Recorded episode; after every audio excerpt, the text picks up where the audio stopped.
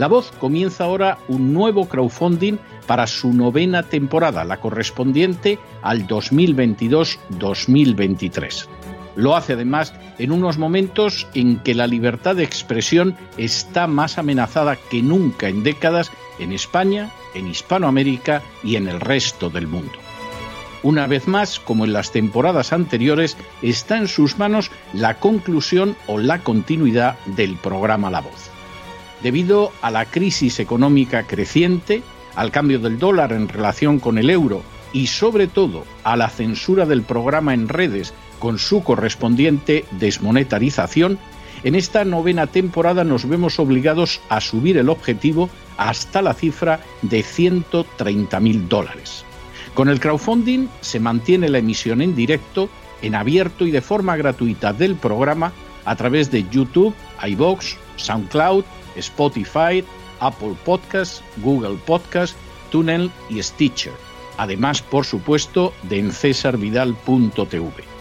De hecho, es este crowdfunding el que permitirá poder seguir emitiendo en cesarvidal.tv, ya que sin la continuidad de la voz no puede haber continuidad de contenidos en ese canal televisivo. Si la voz, tras la conclusión de esta temporada, no pudiera regresar en el mes de octubre, quizá no sucedería algo tan grave. Una vez más, habría quedado de manifiesto, como tantas veces a lo largo de la historia de las naciones hispanas, que para muchos es preferible quejarse, protestar o amargarse a enfrentarse de manera práctica con un problema concreto. No pasaría nada. La voz simplemente dejaría de emitirse por la sencilla razón de que no hay suficientes personas dispuestas a asumir el apoyo de su causa, que es la de la libertad y de la verdad, la de la información independiente y la opinión rigurosa, la de la lucha contra las tiranías y contra aquellos proyectos que pretenden convertir en esclavos a los seres humanos. Si piensan que merece la pena seguir escuchando día a día la voz, son ustedes bienvenidos a la hora de contribuir al nuevo crowdfunding que permitirá que puedan escuchar este programa radiofónico una temporada más. Muchas, muchas, muchas gracias por todo. God bless you. Que Dios los bendiga.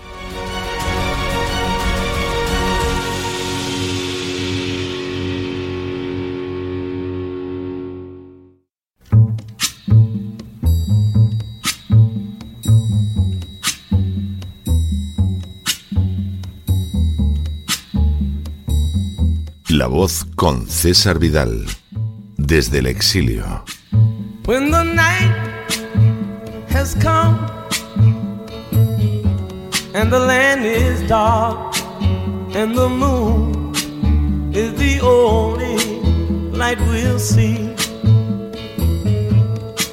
No, I won't be afraid. Oh, I won't be afraid just as long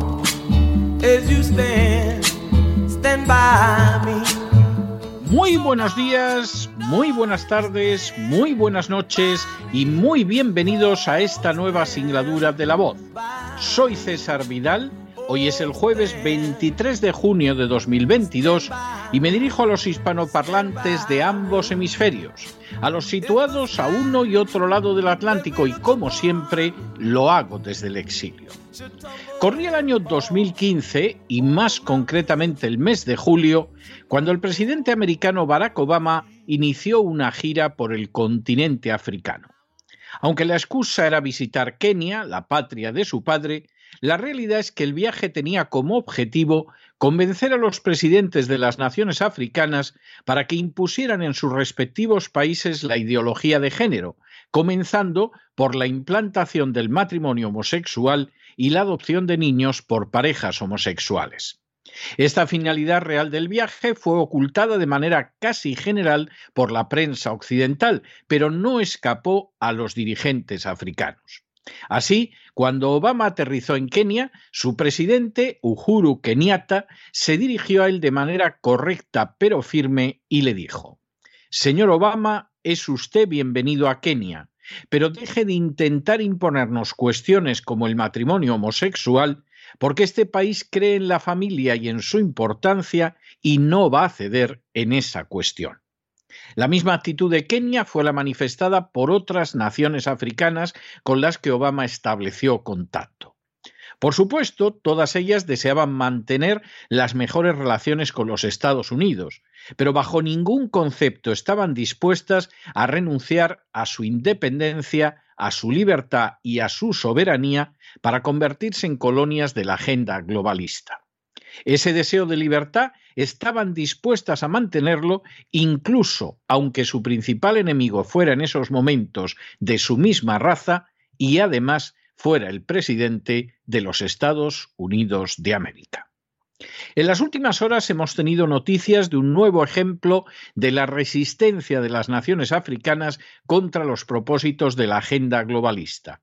Sin ánimo de ser exhaustivos, los hechos son los siguientes. Primero, el pasado mes de mayo, el presidente Biden, en la línea de la agenda globalista, presentó 13 enmiendas a las regulaciones internacionales de salud que debían ser decididas por la Asamblea de esta organización celebrada a finales del pasado mes de mayo.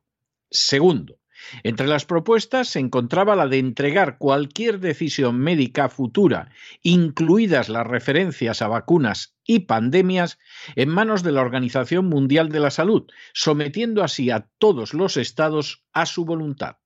Tercero, de manera totalmente inesperada, el pasado 25 de mayo, Día de África, el representante de Botsuana leyó una declaración en nombre de las 47 naciones de África en la que se afirmaba que no apoyarían las propuestas del presidente Biden. Cuarto, las razones alegadas por los casi 50 países africanos estaban relacionadas con la defensa de su independencia y soberanía nacionales y se arraigaban en pésimas experiencias sufridas por las acciones de la Big Pharma en su territorio. Quinto, la acción conjunta de las naciones africanas provocó el respaldo inmediato de otras naciones opuestas a la agenda globalista, como fue el caso de Brasil, India, Rusia, China o Malasia. Sexto, la firmeza demostrada por el conjunto de las naciones africanas y el respaldo que recibieron de naciones contrarias a la implantación de la agenda globalista tuvo como consecuencia directa que se rechazaran las enmiendas planteadas por el presidente Biden. Séptimo, Hace unas semanas, el presidente francés Emmanuel Macron y el canciller alemán Olaf Scholz presionaron al senegalés Macky Sall, ciudadano de una antigua colonia francesa y presidente de la Organización para la Unidad Africana, a fin de que reuniera a los jefes de Estado de este continente en un acto de apoyo al presidente de Ucrania, Volodymyr Zelensky. Octavo, a pesar de las fuertes presiones internacionales, solo dos personajes estuvieron interesados en asistir a la cita con Zelensky. Se trató de Musa Faki Mahamat, que fue primer ministro de Chad, una nación con presencia militar francesa y que ahora es presidente de la Comisión de la Unidad Africana, y su contrapartida congoleña, Denis Sassou Nguesso. Noveno.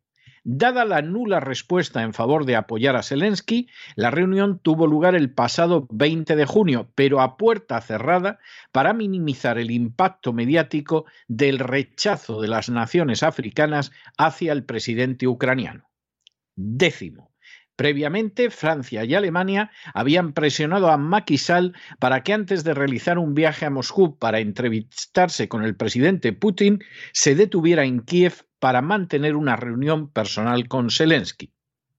Macky Sall rechazó semejante eventualidad, aunque sí aceptó convocar a los jefes de Estado africanos para mantener la reunión con Zelensky, a la que solo asistió el presidente congolés el pasado 20 de junio. Un décimo. Escucharon también a Zelensky en esa reunión algunos personajes de tercera categoría en representación de Argelia, Suráfrica, Nigeria, la República Democrática del Congo y Egipto, así como el presidente del Consejo Presidencial de Libia, que es una nación invadida y ocupada por la OTAN desde hace años. Duodécimo. En otras palabras, la aplastante mayoría de los presidentes africanos, de manera prácticamente unánime, despreciaron escuchar a Zelensky a pesar de las fortísimas presiones internacionales. Décimo tercero. Para colmo, los tres dignatarios asistentes, de los que solo uno es presidente, exigieron que la reunión fuera a puerta cerrada, supuestamente para evitar que la demagogia habitual de Zelensky encontrara un lugar en los titulares de prensa. Décimo cuarto. La prevención de los africanos no resultó en absoluto exagerada porque Zelensky pretendió convencerlos nada más y nada menos de que eran rehenes de Rusia. Décimo quinto. En los pasados años, Ucrania ha desarrollado una política abiertamente racista que también ha tenido como víctimas a las naciones africanas. Así, desde 2019, Ucrania ha restringido severamente los derechos de los estudiantes extranjeros. Décimo sexto. Por añadidura, Zelensky anunció anuncios a inicios de este año que cualquier estudiante extranjero que saliera de Ucrania no sería bienvenido cuando quisiera regresar una vez acabada la guerra. Esta jugada propagandística a costa de la seguridad de los estudiantes extranjeros ha sido vista de manera muy negativa por el conjunto de las naciones africanas. Décimo séptimo. Igualmente ha habido naciones como Senegal que han denunciado públicamente que la Embajada de Ucrania en su país se dedicara a reclutar mercenarios para enviarlos a combatir a Ucrania. Esa práctica es totalmente contraria al derecho internacional y ha provocado severísimas protestas, además de una visión todavía más negativa de Zelensky y de Ucrania en el continente africano. Décimo octavo. Por añadidura, la pretensión de Zelensky de que Ucrania entrará en la OTAN ha provocado desde siempre una reacción contraria en las naciones africanas que desde la descolonización han estado opuestas a la política de bloques. Por añadidura, algunas de ellas son claramente cercanas a Rusia, como es el caso de Argelia, Angola, Suráfrica o Guinea Ecuatorial. Décimo noveno. Las naciones africanas se han manifestado contrarias a las sanciones contra Rusia y no se han plegado en absoluto a las exigencias de Estados Unidos y de la OTAN por considerar que perjudicarían gravemente a sus ciudadanos. Y vigésimo, en África existe una conciencia muy acusada de cuáles son los planes de la agenda globalista, así como un rechazo frontal contra ella. De manera comprensible, las naciones africanas no podían respaldar lo más mínimo a un personaje como Zelensky, que solo es un engranaje para el triunfo de esa agenda. Aunque es común contemplar a las naciones africanas con una inaceptable mezcla de desprecio y conmiseración, la realidad es que desde al menos la presidencia de Obama, la mayoría de estos países está demostrando una capacidad de resistencia, un arrojo frente a la agenda globalista y una ansia por mantener su libertad e independencia que apenas se contemplan en Europa y que están poco más presentes en el continente americano. Ya durante la época de Obama, las naciones africanas manifestaron de manera explícita y valiente que no se someterían jamás a la agenda globalista, aunque eso implicara perder ayudas de los Estados Unidos. Simplemente no estaban dispuestas a tolerar la destrucción de la familia a través de la ideología de género, porque así lo hubieran decidido siniestros personajes agazapados en Suiza, en Gran Bretaña o en los Estados Unidos. Lamentablemente, esa postura de rendición solo se ha dado en Europa, en el caso de la mayoría de los países, con la excepción de Hungría, y en Hispanoamérica, salvo en naciones como Guatemala, excluida villanamente por Biden de la cumbre de la democracia, en Brasil y en determinados grupos evangélicos. Tanto un continente como el otro se han arrodillado en general en izquierdas y en derechas en contra del interés real de su sociedad. Lo mismo puede decirse del intento de la Organización Mundial de la Salud, controlada de manera total por la Big Pharma y por Bill Gates, a la hora de intentar controlar la sanidad universal. Las naciones africanas, en las que el índice de vacunación contra el coronavirus ha sido mínimo y donde de manera llamativa el índice de muertes ha sido bajísimo en comparación con Europa y América, se defendieron contra las propuestas de Biden de convertir a sus países en meros peones de la Organización Mundial de la Salud. Fue precisamente la reacción resuelta de las naciones africanas la que arrastró a Brasil, India, Rusia y China a oponerse a las mismas propuestas, logrando su paralización durante dos años. Ahora, el ejemplo de dignidad ha venido relacionado con el intento de que esas naciones africanas respalden al liberticida Zelensky. Sin embargo, en lugar de una reunión de políticos aplaudiendo como focas a un hombre que cierra televisiones, que ilegaliza partidos, que secuestra disidentes y que incluso se vale de policías como la española para detenerlos en territorio extranjero, de nuevo, una vez más, las naciones africanas han reaccionado con honradez, con honor y con decencia, y solo uno de sus presidentes, uno tan solo, ha asistido al discurso del liberticida ucraniano. No solo eso, el discurso se celebró además a puerta cerrada para evitar que las habituales mentiras y falsedades proferidas por Zelensky llegaran a verse reflejadas en los medios de comunicación. A diferencia de otras naciones del mundo, las africanas son más que conscientes de la inmensa hipocresía que empapa las relaciones internacionales. Saben que la OTAN destruyó un país próspero como Libia solo para repartírselo igual que si se tratara de los cuartos de un animal sacrificado. Saben que desde hace décadas el imperio colonial francés, la France Afrique, no ha dejado de intervenir de todas las maneras posibles en África para continuar explotándola. Saben de las intervenciones turbias del Reino Unido y de los Estados Unidos que ha vuelto a entrar militarmente en Somalia sin que las furcias mediáticas le hayan dedicado la menor atención. Saben que esas potencias occidentales y democráticas provocan continuamente guerras civiles en beneficio propio, como la del Congo, que ha causado más de cuatro millones de muertos. Saben que esas potencias occidentales con Estados Unidos a la cabeza, no movieron un solo dedo para evitar genocidios como el de Ruanda. Saben, a fin de cuentas, que la agenda globalista significa su sumisión a un nuevo orden tiránico y explotador que no solo impedirá que puedan desarrollarse, sino que si puede, destruirá la familia, la sociedad y la independencia de sus naciones. Todo esto deberían saberlo también los medios y los políticos de América y de Europa, pero si lo saben, y sería muy grave que no lo supieran, han decidido simplemente jugar la carta de alinearse con el mal más perverso y de vender a sus naciones a una élite criminal que pretende dominarlas como si fueran colonias. Basta ver a un parlamento que aplaude como focas al liberticida Zelensky desde la izquierda hasta la derecha y luego contemplar a esos dignos presidentes africanos que decidieron no asistir ni a través de vídeo a la demagogia y a los embustes del presidente ucraniano, para percatarse de que la defensa de los intereses, de la dignidad y de la soberanía nacionales no se han dado al norte del estrecho de Gibraltar, pero sí al sur. Los africanos podrán ser africanos, pero han demostrado que no son imbéciles, no son traidores, no son vendidos, no son lacayos de la agenda globalista.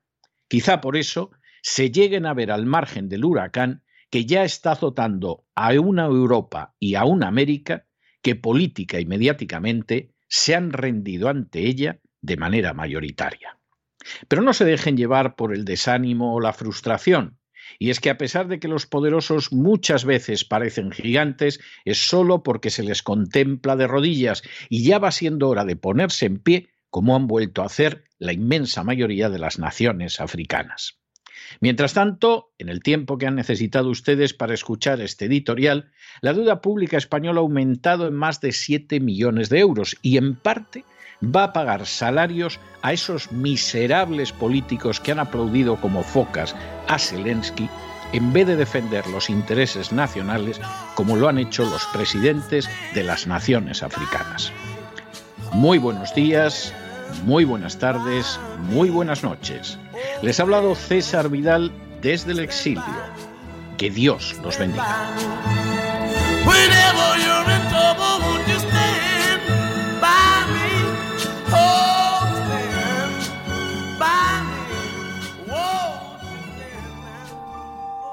Esta sección está patrocinada por crowdfunding con el siguiente mensaje. Nuestro Señor Jesucristo, el único Dios verdadero, es misericordioso y nuestro Salvador.